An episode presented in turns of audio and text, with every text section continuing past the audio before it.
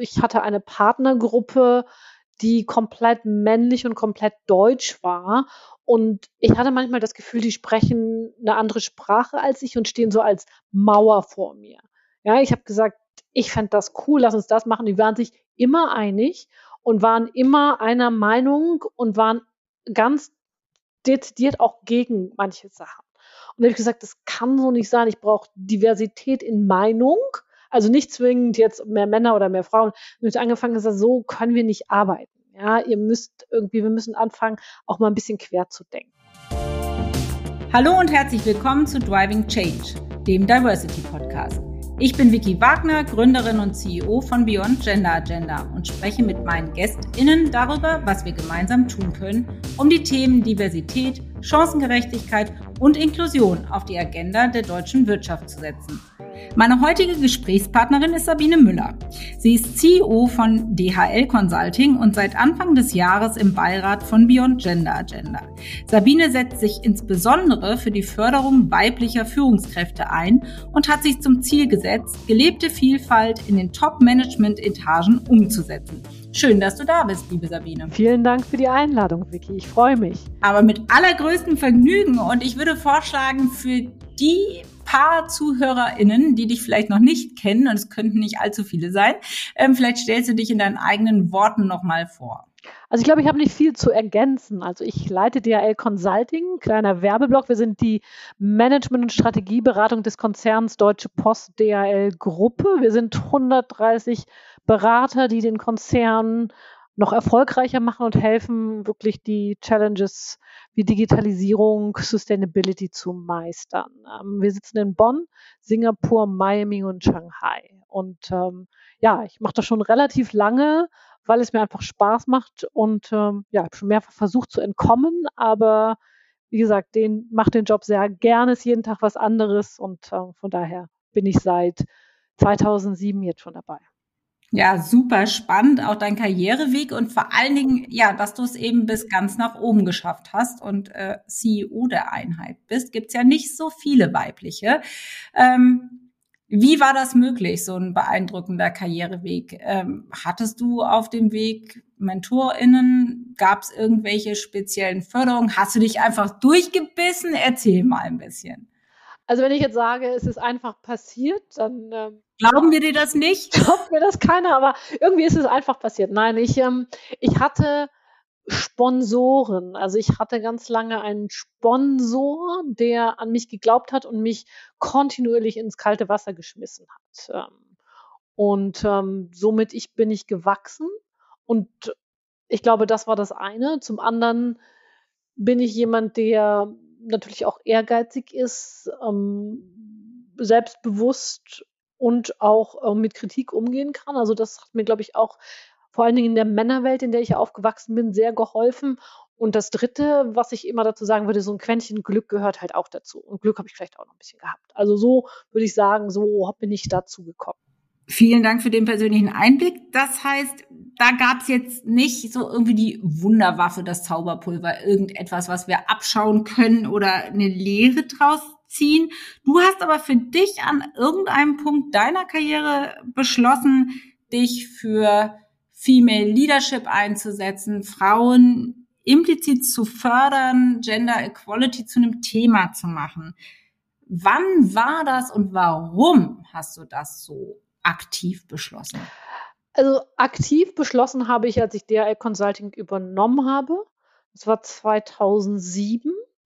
Da bin ich ähm, ähm, zurückgekommen und hatte eine Partnergruppe, die komplett männlich und komplett deutsch war. Und ich hatte manchmal das Gefühl, die sprechen eine andere Sprache als ich und stehen so als Mauer vor mir. Ja, ich habe gesagt, ich fände das cool, lass uns das machen. Die waren sich immer einig und waren immer einer Meinung und waren ganz dezidiert auch gegen manche Sachen. Und da habe ich gesagt, das kann so nicht sein. Ich brauche Diversität in Meinung. Also nicht zwingend jetzt mehr Männer oder mehr Frauen. Und ich angefangen gesagt, so können wir nicht arbeiten. Ja, ihr müsst irgendwie, wir müssen anfangen, auch mal ein bisschen quer zu denken.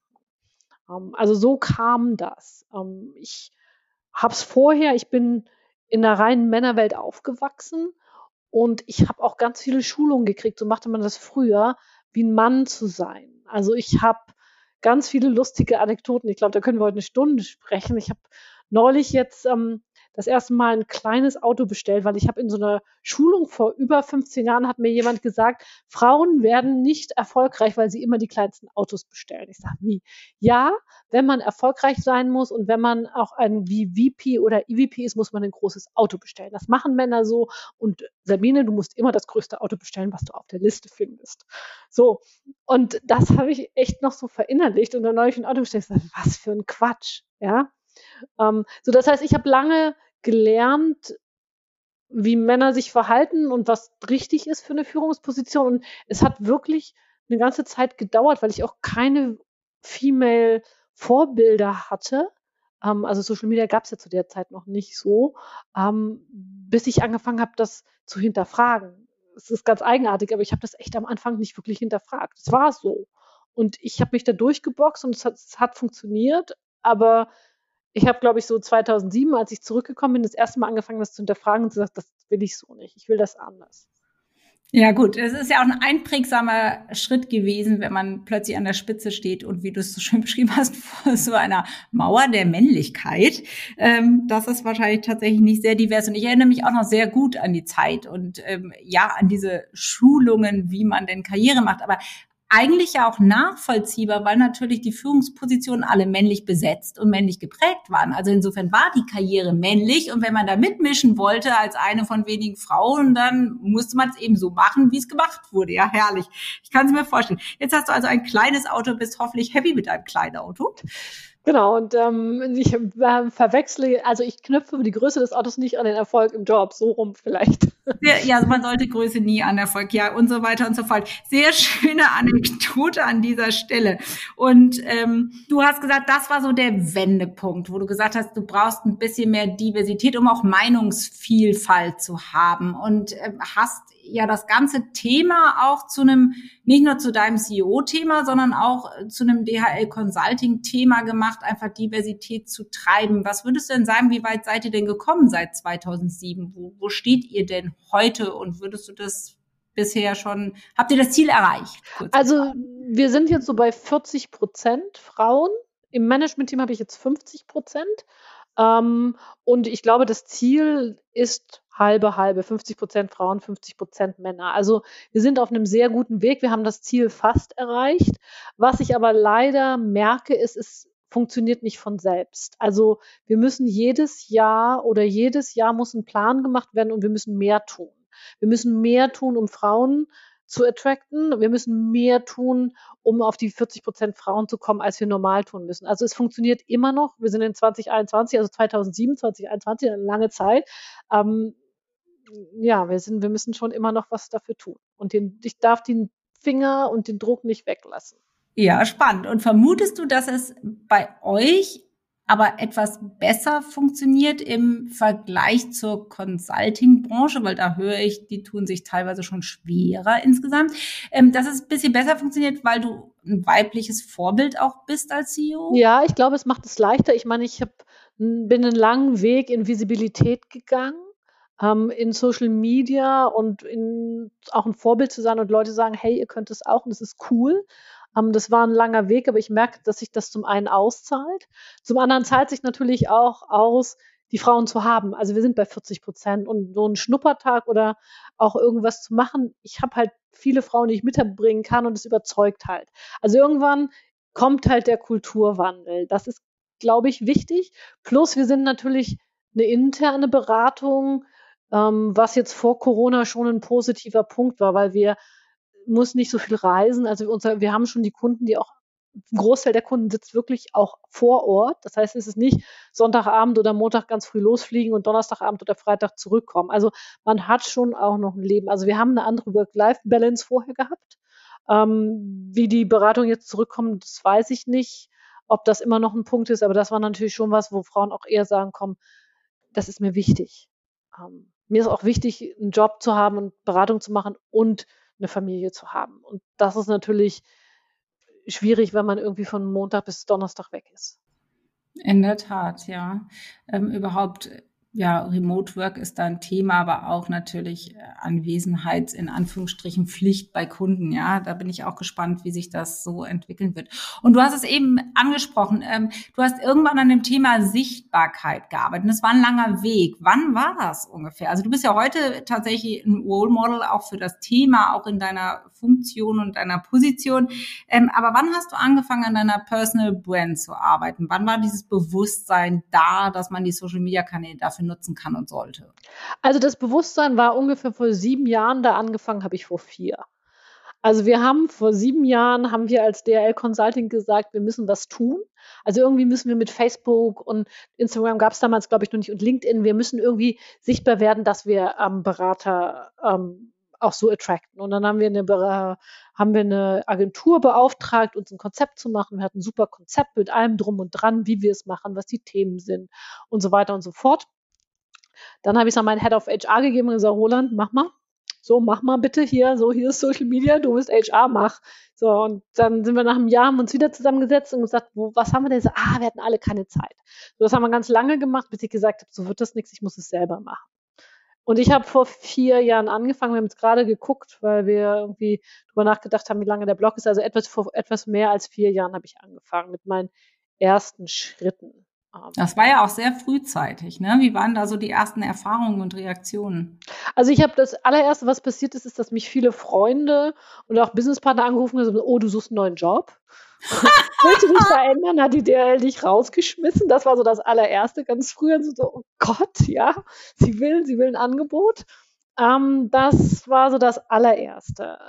Ich kriege heute noch unterschiedliches Feedback. Also es finden viele sehr toll sehen das auch als Role Model, aber es sind viele, die mir immer noch Feedback geben, nicht so viel Selbstdarstellung bitte, ähm, bisschen weniger, mach mal, ist, alle denken, du machst den ganzen Tag nur Social Media. Also es ist natürlich, du kennst das ja selber, ähm, das Feedback ist halt sehr diverse. Ja, ja, so ist es immer.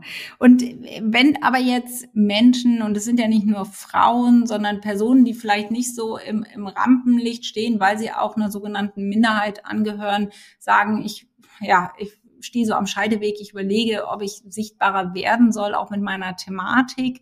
Ähm, was würdest du denn empfehlen? Was sind so die Tipps oder Kniffe, die man unbedingt bedenken sollte, wenn man damit startet, mehr Sichtbarkeit für sich auch als Person aufzubauen? Ich glaube, man muss einfach, also mehrere Sachen. Einmal schon überlegen, wofür man steht. Und ich glaube, das ist wie bei einem Produkt, bei jeder Marke, ein klares Profil haben. Ähm, und ich glaube, das war für mich auch das erste, der erste Aha-Moment, sagen, wofür stehe ich denn alles? Ähm, eigentlich, weil ich bin ja jemand, der sehr passionate ist. Das heißt, ich kann mich begeistern, kann ich mich für viele Themen, aber die Frage ist, für welche Themen stehe ich denn? Und ich habe das für mich herausgefunden, ich stehe wirklich für Logistik und ich stehe ganz viel für Digitalisierung in der Logistik und Change und alles, was mit Veränderung zu tun hat. Und ich stehe für Frauen im Management. So, das waren so für mich die drei Themen, die mir wichtig waren und gesagt, die, das ist das, wofür ich brenne, was auch viel mit meinem Job zu tun hat. Dafür möchte ich stehen. Und ich glaube, das ist so die erste Überlegung. Nicht zu viel, aber klar zu wissen, was interessiert mich denn? Wofür habe ich Passion und was kann ich denn? Um, ähm, und dann würde ich jedem raten, einfach anzufangen. Ich glaube, dieses große, wir brauchen erst ein Konzept und ich muss alles erst wissen. Um, ähm, ich glaube, anfangen, kleine Schritte lernen und halt ein hohes Frustrationspotenzial, was aber, glaube ich, zu jedem Erfolg dazugehört. Also ja, es ist auch mal doof. Es ja, macht auch mal keinen Spaß. Thema, ne? Genau. Ja. So ist das, ja. Und äh, das hast du für dich sehr klar gezogen, dass es für dich das Thema Frauen ist. Jetzt gehört aber natürlich zu Diversity, jetzt mal abgesehen von deiner Personal Brand, wenn wir das gesamte Thema mal betrachten, natürlich noch ein bisschen mehr und auch andere Diversitätsdimensionen. Und jetzt würde mich nochmal dein Blick als CEO ähm, auch auf euer Unternehmen interessieren. Wie weit seid ihr da? Sind die anderen Diversitätsdimensionen auch im Fokus und was habt ihr da noch vor? Ja, also äh, wenn ich jetzt auf das Unternehmen erstmal gucke, auf Deutsche Post DHL und dann nochmal auf DHL Consulting, gucken wir eigentlich viel mehr globaler. Also ich habe das für uns als DHL Consulting und für mich sehr stark zugespitzt, weil ich ähm, ein Freund von Einfachheit bin. Ja, und drei Ziele zu haben, keins zu erreichen, ich finde es besser, eins zu haben, eins zu erreichen und dann das nächste zu nehmen. Als Konzern ist uns natürlich das Thema Internationalität sehr wichtig. Also wir haben sehr schnell auch unseren Standort hier in, in Deutschland internationalisiert. Also das ganze Thema Nationalitäten, aber auch Backgrounds, also verschiedenste Backgrounds, die ich haben kann von Religion oder ethnischer Abstammung, sind was, was uns sehr wichtig ist, ähm, was uns ähm, auch wichtig ist, ne, das ganze Thema Bildungs-Background oder was habe ich für ein Background. Ähm, LGBTQ ist ein Thema, das wir uns anschauen und Age. Ähm, bei so einem Konzern mit 500.000 Mitarbeitern ist es natürlich auch so, dass wir einen, einen bunten Mix durch alle Altersklassen haben. Und auch da ist es, glaube ich, super, wenn man da auch eine Mischung hat. Also nicht nur die 30-Jährigen und nicht nur die 5, 55 oder was auch immer plus. So, also das sind so die ähm, Perspektiven, die wir uns anschauen. Plus wir schauen uns natürlich in allen einzelnen Ländern noch andere oder fokussieren uns auf Sachen, die wichtig sind. Zum Beispiel in den USA ist es das Black Lives Matter, was wirklich für die wichtig ist. Also wir haben da verschiedenste Dimensionen und schauen im Konzern sehr, sehr global und sehr klar auf ganz viel verschiedene Diversity-Dimensionen. Ja, und äh, du hast gerade Altersdiversität erwähnt. Ähm, dass das nicht so homogen ist. Ich finde vor allen Dingen wichtig, auf den unterschiedlichen Hierarchieebenen nicht homogen. Ne? Also nicht, dass der Vorstand nur 50 plus ist oder 55 oder 60 plus und äh, das Einsteigerlevel irgendwie 20 äh, aufwärts, ne? Sondern dass sich das auch da durchmischt, dass man auch ähm, sich traut, tatsächlich in Top-Führungspositionen den jüngeren Menschen Raum zu geben. Und dass nicht nur Erfahrung das ist, was zählt. Auf der anderen Seite aber auch, dass man Menschen mit Erfahrung nicht aussortiert, weil sie jetzt eben die 50 oder 55er Grenze erreicht haben. Also ich glaube, das ist auch ein wichtiges Thema, mit dem wir uns definitiv noch auseinandersetzen müssen und wo wir in der deutschen Wirtschaft oder in der deutschen Unternehmenslandschaft einfach noch keinen guten Job machen, in der Tat, ja. Ähm, das, denke ich, ist ein, ein, Punkt, an dem wir arbeiten müssen. Ja, das stimmt. Ähm, was natürlich ein Punkt ist, Frauen kann man gut messen, Nationalitäten kann man gut messen und dann wird es schon schwierig. Ähm, und was ich als Learning von meiner Reise, was äh, Diversity angeht, ist natürlich, was sehr stark hilft, ist mit Zahlen anzufangen. Und so habe ich dann auch den Change bei uns angefangen. Einfach mal ganz klare Zahlen gemacht. Wie viele Leute bewerben sich? Wie viele Leute kommen durchs, oder wer kommt durchs, genau, wer kommt durchs ähm, Assessment Center? Wen sortieren wir aus? Wen sortieren wir nicht aus? Diskriminieren wir da oder wie auch immer? Und ähm, was ist mein Ziel? Wie viele Leute will ich, dass sie sich bewerben? So, also ganz viele Sachen. Und das ist natürlich bei, bei so ein paar Sachen ist das halt einfach auch schwer zu messen. Ähm, zum Beispiel Black ist halt schwer zu messen. Ja, wie, wie weiß ich das? Wie will ich das festhalten? Also so ein paar Sachen sind halt auch echt schwer ähm, zu messen. Ich glaube, da müssen wir uns alle nochmal, und ich glaube, das ist auch ein Punkt für Beyond Gender Agenda. Wie messen wir das? Wie frage ich das ab? Ähm, oder auch wie, wie kann ich da mehr targeten? Also wenn ich zu sagen, ich will mehr Frauen, das ist relativ einfach, aber wie targete ich andere Gruppen? Also wie mache ich das? Mache ich das über Social Media? Mache ich das über bestimmte Universitäten, die ich besuche. Also ich glaube, da. Ja, Targeten ist das eine und es gibt natürlich hochsensible Themen wie sexuelle Orientierung, ähm, die wir nach deutschem Datenschutz so in der Form auch nicht abfragen dürfen. Ja, also da braucht es momentan eine Art Freiwilligkeit. Trotzdem bin ich bei dir, wenn wir uns keine Ziele setzen und nicht in den Dialog gehen äh, mit den Mitarbeitenden, kommen wir gar nicht weiter. Also wir müssen daran arbeiten, wie wir da weiterkommen. Und du hast eben erzählt, ihr als Konzern schaut sehr ähm, auf die internationalen Gegebenheiten und den internationalen Bedarf. Was würdest du denn aus dieser Perspektive sagen, wie stehen wir denn in Deutschland da versus dem Rest der Welt und wo müssen wir, ja, wie müssen wir noch Gas geben, um vielleicht den, den Anschluss nicht zu verpassen? Steinzeit vielleicht? Steinzeit, oder? Ja, ja, Steinzeit. Also ich habe von einer großen Beratung gestern eine Einladung gekriegt zu einem CEO Roundtable. Ähm, dann haben so sie weit, so gut. Äh, haben sie mir mitgeschickt, Speaker, vier Speaker und haben mir mitgeschickt 25 Leute, die schon zugesagt haben. Vier Speaker, männlich. Von den 25 mit ähm, schon zugesagten zwei Frauen und 23 Männer. So. Das ist so, glaube ich, ein guter Schnitt durch, wie sich die deutsche Wirtschaft versteht. Also es ist schon. Was hast du gesagt? Wie hast du reagiert? Ich habe noch nicht reagiert. Ich, ähm, ich muss noch freundlich absagen mit einem ganz klar. Mit einer Empfehlung, wie sie es besser machen können beim nächsten Mal, damit du zusagst. Ja. Ja. Sehr wann, schön. Ab wann, genau, wie viel die Prozentzahl der Frauen sein muss, ab wann ich komme. Sehr gut, so wollen wir das haben. Herzlichen Dank für diese Insights und äh, die vielen konkreten Tipps und Ideen auch.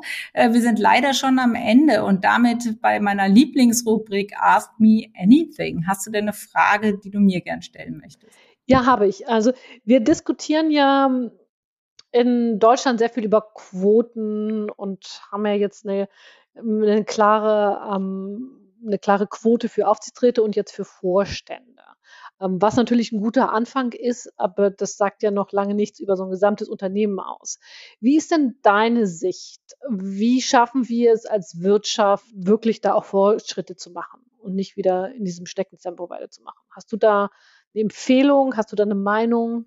Also eine Meinung habe ich sowieso immer. Du kennst mich. Also natürlich habe ich eine Meinung. Aber ich muss auch gestehen, die entwickelt sich. Ne? Das ist natürlich auch, also sowohl mit meinem tieferen Eintauchen in die gesamte Thematik hat die sich entwickelt, als auch äh, mit meinem klaren Beobachten, was sich so tut, obwohl man Stellhebel benutzt, ja. Äh, meiner Meinung nach eben viel zu wenig. Aus der Steinzeit kommen wir so nicht raus, wie wir aktuell unterwegs sind. Und das ist meiner Meinung nach nicht nur nicht smart, sondern auch gefährlich. Ja, sollten wir so nicht weitermachen.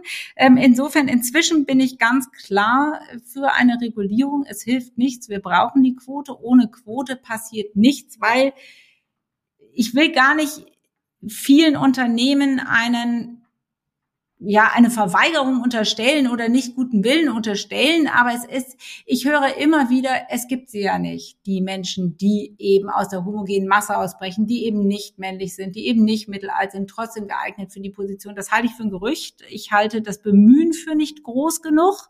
Insofern braucht es dort ein bisschen. Äh, Druck. Ich bin allerdings durch und durch Unternehmerin schon immer gewesen. Da schlägt mein Herzblut. Insofern keine große Freundin von Überregulierung. Und insofern tatsächlich, ich bin für eine Quote auf Zeit und bin für eine genaue Beobachtung der Situation.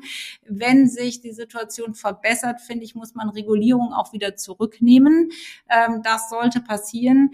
Ich muss sagen, wir sind ja gerade auch dabei, unsere nächste Studie zu lancieren ähm, über ja sämtliche Diversitätsdimensionen, nicht nur Gender. Und da muss man auch nachdenken, wie man damit umgeht, ja.